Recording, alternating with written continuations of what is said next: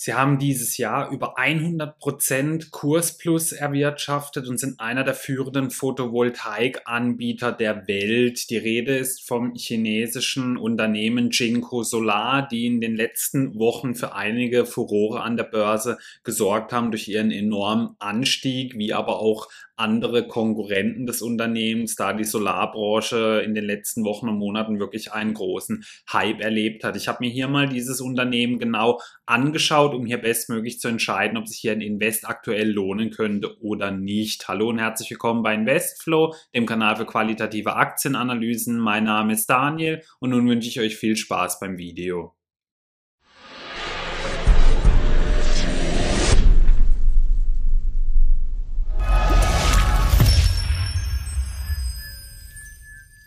Beginnen möchte ich wie immer mit einer kurzen Firmenvorstellung. Jingo Solar hat aktuell eine Marktkapitalisierung von circa 3 Milliarden Dollar. Sie beschäftigen über 15.000 Mitarbeitern, wurden im Jahr 2006 gegründet. Ihr Sitz ist in Shanghai und ihr CEO ist seit 2018 Kang Ping Chen. Im Kursverlauf sehen wir schon, wie das gerade eben angesprochene, ein Riesenhype dieses Jahr. In den letzten Wochen ging der Kurs explosionsartig nach oben, nachdem er in den letzten Jahren eigentlich nur seitwärts gelaufen ist und sogar leicht negativ bis zu dieser wirklichen Kursexplosion. Schauen wir mal, wie es so weitergeht. Die Aktionärsstruktur, da sehen wir doch einige Namen, die nicht so ganz geläufig sind. Die größten Anteilseigner ist das Schroder Investment Management Management aus Hongkong, Invesco Capital Management, BOFA Securities, Invesco Solar ETF und Dimensional Fund Advisors. Ähm, also wirklich mehrere Sachen, die ich jetzt so noch nicht gehört habe. Aber das ist natürlich auch kein größeres Problem. Ganz unten haben wir zwei bekanntere Namen dann, nämlich Goldman Sachs und die Vanguard Group. Wie sehen denn die Analysten den Titel? Es gibt nicht so ganz viele Analystenmeinungen. Vier von ihnen raten zum Aufstocken. Eine Kauf Kaufempfehlung gibt es, aber auch eine Verkaufs- und eine Reduzierempfehlung. Das niedrigste Kursziel liegt aktuell bei 24 Dollar, was einem Abschlag von 59 Prozent entsprechen würde. Das höchste Kursziel liegt aktuell bei 66 Dollar, was einem Aufwärtspotenzial von 13 Prozent entsprechen würde. Nun wollen wir aber mal einen Blick auf die Zahlen werfen. Im Jahr 2019 ging der Umsatz um 19,4 Prozent hoch auf 4,3 Milliarden Dollar. Der Gewinn ging um 116,6 Prozent hoch auf 128 Millionen Dollar. Das Eigenkapital konnte um 18,2 Prozent gesteigert werden auf 1,3 Milliarden Dollar. Die Eigenkapitalquote ging um 2,5 Prozentpunkte zurück auf 19,4 Prozent und der Free Cashflow war wie im Vorjahr negativ. Er ist sogar noch mal leicht angestiegen auf minus 329 Millionen Dollar. Wie haben sich denn so die Bewertungskennzahlen entwickelt? Das KGV ging hoch von 6,4 auf 11,6. Das Kurs-Buchwert-Verhältnis ging hoch von 0,3 auf 0,8. Das Kurs-Umsatz-Verhältnis ging hoch von 0,1 auf 0,2. Also das sind schon wirklich echt niedrige Werte. Ich glaube, ich hatte bisher noch kein Unternehmen in meinen Analysen mit einem Kurs-Umsatz-Verhältnis von 0,2. Also das ist schon wirklich ein extrem niedriger Wert. Die Pack-Ratio gab es keine 2018 und 2019. Die Eigenkapitalrendite ging hoch von 5,4 auf 9,8 und der Piotrowski F-Score hat um zwei Punkte zugelegt von 3 auf 5 von 9 Punkten. Wir sehen also auf den ersten Blick ähm, 2019 und noch 2018 waren die Bewertungskennzahlen extrem niedrig, ist jetzt aber auch nicht so ganz ungewöhnlich im Energiesektor, aber ähm, das soll natürlich nicht darüber hinwegtäuschen, dass das wirklich sehr, sehr günstige Bewertungskennzahlen waren, aber ihr könnt euch mit Sicherheit doch schon vorstellen, dass die doch ein bisschen nach oben gegangen sind, da kommen wir wie immer am Schluss mit dazu. Die Entwicklung der Ergebnisse der letzten Jahre sehen eigentlich, was den Umsatz angeht, ganz ordentlich aus. Wir sehen, fast jedes Jahr konnte der Umsatz zum Vorjahr gesteigert werden. In den letzten fünf Jahren insgesamt auf um 79,2 Prozent. Der Gewinn konnte in den fünf Jahren um 20,8 Prozent gesteigert werden. Hier gab es immer wieder mal größere Schwankungen, aber das verwundert natürlich nicht. In so einem Sektor muss natürlich auch immer viel investiert werden. Aber ähm, man sieht auf jeden Fall so den Kursverlauf, den es die Jahre davor so hatte, spiegeln die Ergebnisse meines Erachtens nach nicht so ganz wider, denn der Umsatz konnte wirklich jedes Jahr ähm, eigentlich starke Ergebnisse erzielen. Wie sieht es mit der Finanzverschuldung aus?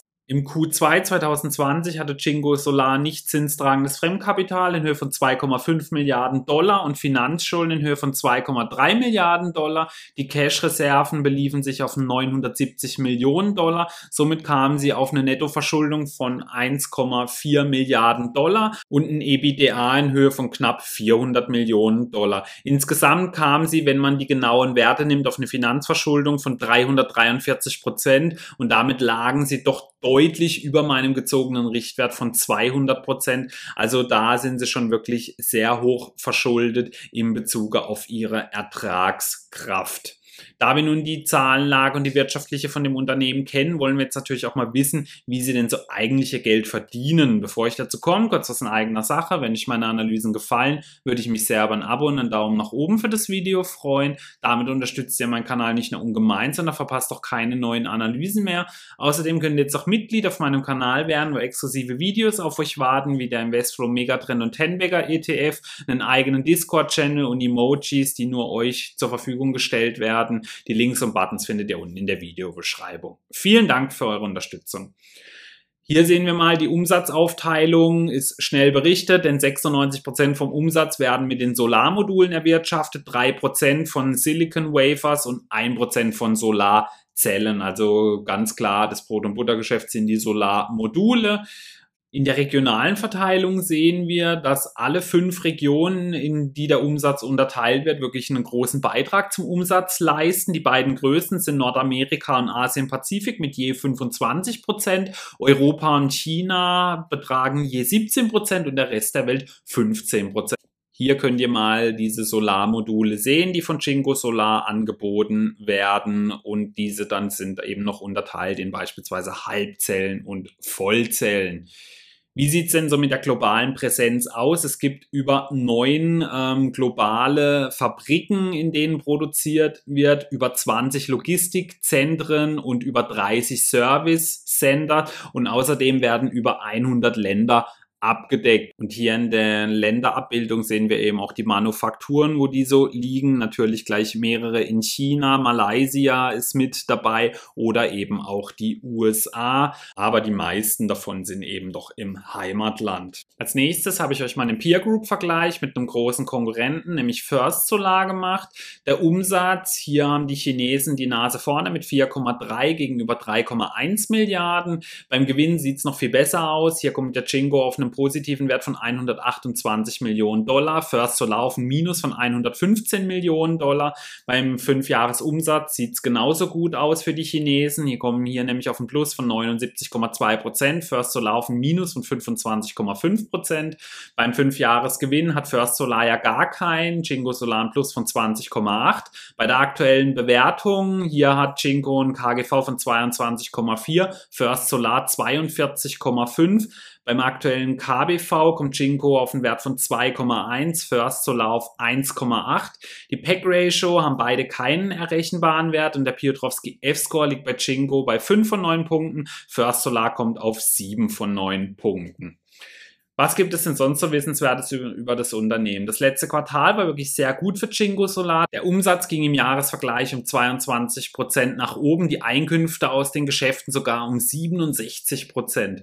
Die großflächige monokristalline N-Typ Silizium-Solarzelle erreichte einen Rekordwert beim Wirkungsgrad von 24,79 Prozent. Also wirklich ein toller Erfolg für das Unternehmen und das zeigt auch, wie viel Know-how hier drinnen steckt. Der CEO sieht sein Unternehmen als einen großen Gewinner von Corona, ähm, da viele kleine Anbieter hier seines Erachtens nach nicht mehr wettbewerbsfähig sein werden und es doch einige erwischen könnte, dass sie insolvent gehen, zumindest so die Aussage von ihm. Die Konsolidierung der Industrie beschleunigt sich eben auch aufgrund der Wettbewerbsfähigkeit in einem herausfordernden wirtschaftlichen Umfeld. Es wird erwartet, dass die Modullieferungen der fünf größten Modulhersteller in diesem Jahr 65 60 bis 70 Prozent der Gesamtlieferung in der Branche ausmachen werden. Also es ist eben ungemein wichtig, dass es ein großes Unternehmen ist in diesem Bereich und da ist Jingo Solar eben mit dabei und diese Unternehmen sehen sich ebenso als die großen Gewinner von dieser Pandemie, wie gerade eben halt auch schon der CEO erwähnt hat, dass es die Kleinen hier ähm, erwischen könnte und der Markt hier noch kräftig ausgesiebt wird. Daher sieht sich Jingo Solar wirklich in einer sehr aussichtsreichen Position für die Zukunft. Dann möchte ich mal zusammenfassen. Jingo Solar hat eine starke Marktposition. Sie haben ein solides Wachstum in den letzten Jahren gehabt. Solar ist natürlich ein großes Zukunftsthema und auch ein wichtiges aufgrund der Nachhaltigkeit. Und nachhaltig könnte man eben auch von Corona profitieren. Dem negativ gegenüber steht die hohe Finanzverschuldung und die zurzeit eben noch viele Konkurrenten, die am Markt sind, denn da gibt es auf jeden Fall noch einige. Bei einem aktuellen Kurs von 65,30 Dollar hätte das Unternehmen KGV von 22,4, ein KBV von 2,1, ein Kursumsatzverhältnis von 0,6 und eine PEC-Ratio von 7,2. Was erwarte ich denn von dem Unternehmen in Zukunft? Die großen Anbieter könnten eben nachhaltig von Corona profitieren. Sie haben gute Wachstumsraten in den letzten Jahren gehabt, vor allem was den Umsatz angeht. Und das letzte Quartal war sehr stark für Jingo Solar. Trotz großem Anstieg sind sie auch noch nicht teuer bewertet. Es ist ein großer Zukunftstrend. Negativ auf jeden Fall die sehr hohe Finanzverschuldung. Ich ähm, sehe auf jeden Fall nachhaltiges Kurspotenzial bei dem Unternehmen. Man darf aber eben nicht vergessen, im Energiebereich Bereich sind etwas niedrigere Bewertungskennzahlen ähm, nicht selten. Daher ähm, erwarte ich jetzt hier nicht, dass sich jetzt der Kurs in den nächsten Wochen oder Monaten verfünffacht wird beispielsweise. Also ähm, man muss das halt immer in der Relation sehen. Zu anderen Firmen im Energiesektor, da sehe ich Jingo Solar aber auf jeden Fall noch attraktiv bewertet an. Nun würde mich natürlich brennend eure Meinung zu dem Unternehmen interessieren. Habt ihr sie im Depot auf der Watchliste? Schreibt mir gerne mal dazu eure Meinung in die Kommentare. Vielen Dank fürs Zuschauen.